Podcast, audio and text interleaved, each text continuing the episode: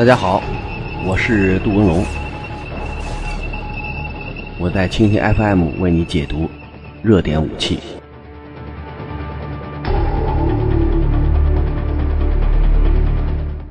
大家好，一天一种武器，一天一个视角，我是杜文龙。我在蜻蜓 FM 上为您解读新闻中的武器。呃，最近两海方向都在热，那地中海方向的热度持续不减。从目前看呢，台海方向正在升温。从这两天的温度表上来看，台海方向的温度似乎超过了地中海。所以今天我们聚焦台海，说说美国的对台军售。目前从整个不到二十亿美元的这种军售计划来看，都是老旧装备，除了标枪、反坦克导弹略微新一点，其他呢都是属于过时装备。所以这次倾销呢，基本上跟以前陈水扁时代。这种军售方式差不多，还是用过时的装备来壮大台湾地区军队的装备规模以及作战能力，但是对于作战能力质的提升恐怕没有太大的影响。所以今天我们的题目可以确定为垃圾装备又来台湾。呃，从目前所宣布的军售项目来看呢，呃，最大的就是佩里级护卫舰。呃，两艘退役的护卫舰准备加入台湾地区海军。台湾地区海军目前呃主力作战舰艇是成功级，成功级呢实际上就是台湾地区放大版的佩里级，呃，进行了一些所谓的更新换代，有的地方呢还有真有点台湾特色。你比如说，他把鱼叉导弹拆了，现在使用的是呃自己的雄风二，呃，最近呢又加装了雄风三反舰导弹。所以从这些方面来看呢，没有太多的创意。如果再加入两艘，这样它的成功级或者是佩里级。就可以达到九艘，所以从壮大或者提高作战规模以及舰队数量来看呢，有一定的帮助，但是对综合作战能力提升恐怕帮助不大，因为从目前呃大陆解放军呃护卫舰来看，已已经把零五四的第二十三艘准备下水，所以我们已经形成了呃一种呃大批量的建造，呃这种建造无论是我们的这个性能的稳定性以及不同作战要素的选择。都已经非常成熟。据说俄罗斯海军对中国零五四 A 也感到有兴趣，因为至少三十二连装的海红十六形成了护卫舰的区域防空能力。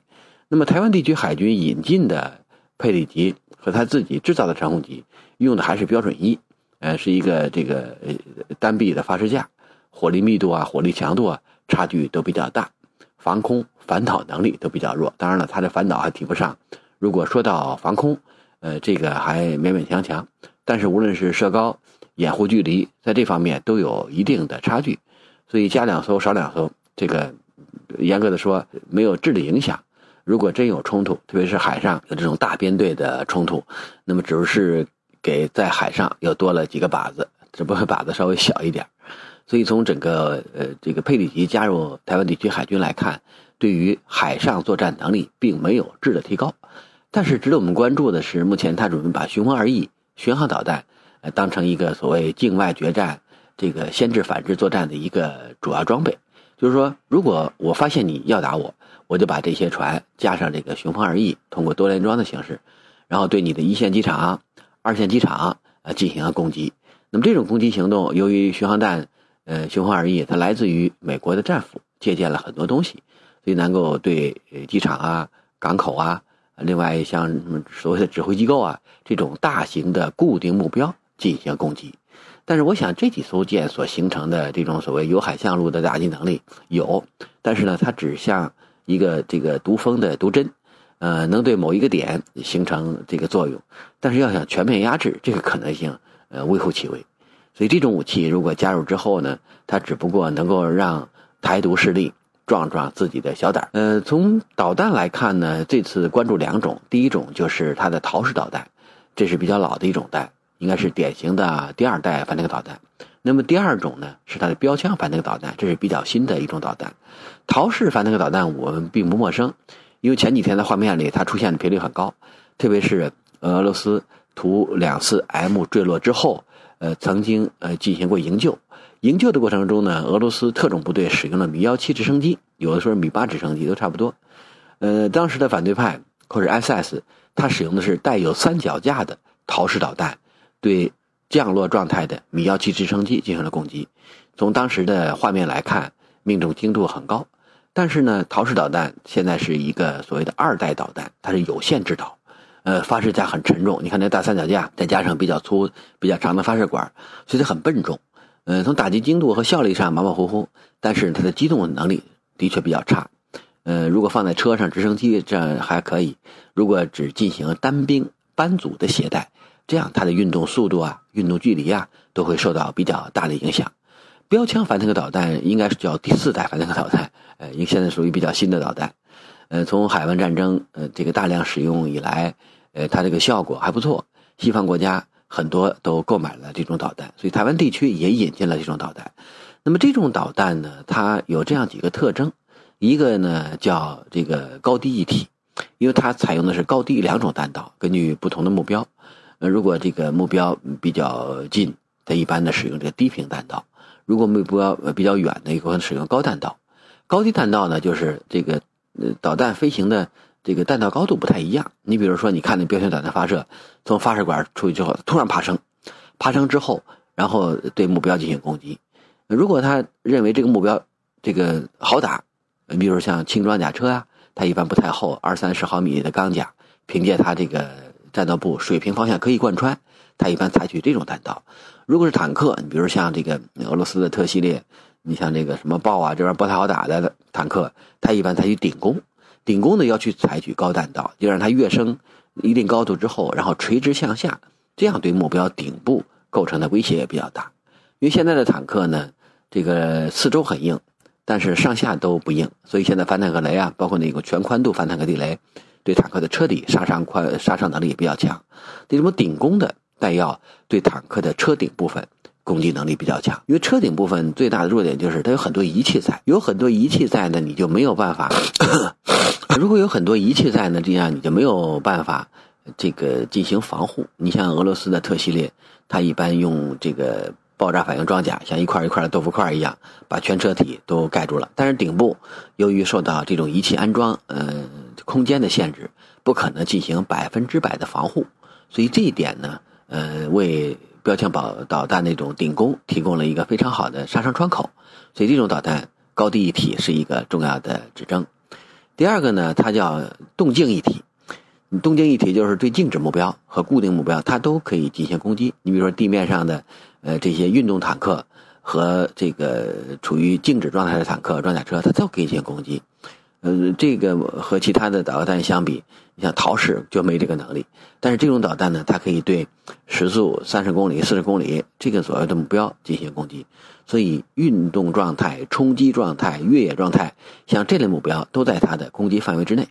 当然了，它跟前两天咱们说那个英国的硫磺石不一样，硫磺石的攻击时速。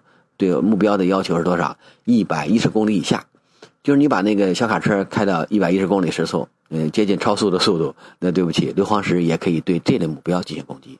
所以从攻击的这种速度来看呢，标枪导弹具备对动目标的打击能力。嗯，当然了，它还达不到这个硫磺石这个速度，但说明它从目前看，对战场上各类目标的适应能力有了进一步的扩展和提高。第三个呢，叫地空一体。因为这种导弹，它能够设计成打地面的装甲目标、火力点、固定的这些呃攻势，同时呢，还能够对低空慢速飞行直升机进行攻击。所以，如果有了这种能力，它也基本上跟以色列的拉哈特坦那个导弹差不多，能够把地面的静止目标、运动目标和空中的低空慢速目标进行打击。这样，它的目标频谱就会比较多。呃，实际上呢，它已经形成了。地空一体的格局，当然了，这是一个比较小的地空一体，并不是那种这个这很大的低空一体。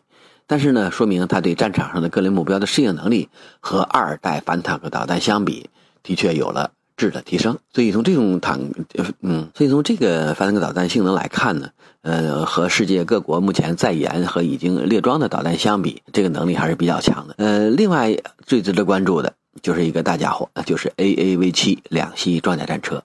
那么这个车呢，以前我们不陌生，呃，至少台湾地区之前引进过一部分，现在日本呢又买了五十四辆。那么为什么大家都买美国这个车？因为没得好买，对吧？因为这个车呢，从现在看，它依然是西方国家，特别是美国，呃，由海向陆突击的主要装甲装备。因为这种装备在伊拉克用的也比较多。嗯，当时呢，它是当装甲车用，海军陆战队把它当成了一个主要平台。但是从以今天的角度去看这个车，这个车呢是一种落后的车，至少它从设计的这种年限到服役年限来看，现在已经三十年到四十年，所以当时我们把它称为活棺材，水上的活棺材。因为这辆车呢，它可以装二十多个人，但是人员越多。凭着它这个薄皮大馅的性能，有可能造成群死群伤。一旦形成这种状况，那么在有海向路的突击过程中造成的损失一定比较大。它的航速大家最关心，说到底是有多快啊？大家都买这车，它在水上的时速只有十三点公十三点五公里。哎，它跟美国之前讲那个 EFA 远征突击车那个六十公里、七十公里相比，它差的比较多。EFA 是美国下一代新型的水陆突击车。当时研制的就是准备取代现在的 AAV7，但是有一个重要的指标就是性能很好，但是美国买不起，因为美国人现在也没没有太多的钱，不像冷战那会儿把所有的钱主要用于这个发展军工、搞这个竞赛。从现在看呢，这辆车它的性能几乎完全满足或者超过了海军陆战队的需求，但是美国海军陆战队为什么不要？那这是个大问号，不是它不好。所以太贵，因为这个车如果测算下来以后，它跟美国陆军、海军正在列装的 M1A2 主战坦克的价钱接近。就是我买了一个轻型车，结果呢，它比那重型车还贵。这样你在扩大编制规模、提高采购数量上，这是一种巨大的障碍。所以海军陆战队只能忍痛割爱，说算了，你要这么贵，我也买不起，拉倒，我还是用这 AAV7 吧。因为至少美国目前两栖舰艇所提供的能力，其他国家还不具备。那么如果把这种车和这个强大的两栖舰艇、海上支援能力结合起来，至少它能够弥补现在的登陆不足。所以目前装备这种车呢，还没有改变登陆作战游上去这么一个这个所谓的势头。因为现在登陆作战呢，无非是两种，一个是游上去，一个是这个掉下去。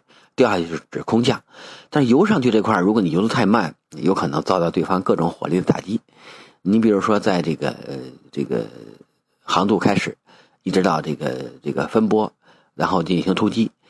如果进到距对方二十公里的范围内，你这个装甲车下水，然后这个泛水航渡突击，这个地方是对方各种反舰火力、反装甲火力、反步兵火力最密集的一个区域。所以军事术语叫火制区，制是那个那个制止的制，呃，或者是控制的制。就这个地区，基本是风雨不透。如果大家看那个大片什么拯救大兵瑞恩。是吧？它的越靠近滩头的时候，各种火力就越密集，杀伤能力就越强，几乎是一道由各种轻重火力构成的火墙。有人叫火雨，当然了，这个怎么形容都不过分。就在这个地区，你多待一分钟，那就多一分钟的伤亡；少待一分钟，就少待一分钟的伤亡。所以，如果你能够提高你的水上机动时速，就可以大范围的降低你的伤亡数据，减少损失。所以，你看美国的 EFA。虽然是六七十公里，美国海军陆战队看了特高兴，但是最后呢，也是把它拿掉了。那么从中国胜利日阅兵所展示的这种零五式两栖突击车来看，它应该是两种嘛，一种是配备一一百零五毫米火炮的，另外一种配备的是三十毫米火炮。那么这种车它水上的时速是多少？四十公里，就是目前它跟这个十三点五公里的 AAVT 相比，它要快得多。那有了这种机动速度，那么在对方火制区里。停留的时间就会大幅度缩短。如果还是按照 AAV7 这种磨磨蹭蹭的速度往上走，那么极有可能造成重大损失。所以从目前看，这几种装备，呃，号称都是主战装备。但是呢，这个老的佩里级、老的 AAV7，再加上老的陶式，三老加一少，是吧？呃，只有这个标枪导弹稍微年轻一点。这种三老一少的组合，即使台湾地区军队买了再多，也没有太大的用处。因为台湾海峡最窄的地方不到一百公里，是吧？凭借目前这种远程打击和超远程打击，无论是你的港口啊、基地啊，还有这个主要的兵器集结地区，都是打击目标范围内的绝好目标，而且不是一般的目标，是绝好的目标。如果使用这种什么二炮弹啊、空地弹啊，包括空军航空兵、海军航空兵的各种打击武器，对这些目标进行攻击，那么我想在短时间内就可以构成重大损失。所以，台湾地区的武器装备，特别是现在的这些新型装备，呃，越多有可能越不安全。呃，从目前看，台湾地区所买的装备，那个不是少了，是太多了。有人算过，说世界上最密集的区域或导弹数量最密集的区域是哪？是以色列，是吧？以色列呢，这个每平方公里拥有的导弹数量是全球第一。那么全球第二在哪儿？就在台湾地区。你台湾岛。巴掌大的地儿，但是各种防空导弹呀、反舰导弹呀、反坦克导弹，就乱七八糟导弹加起来，它是世界上密度第二大的区域。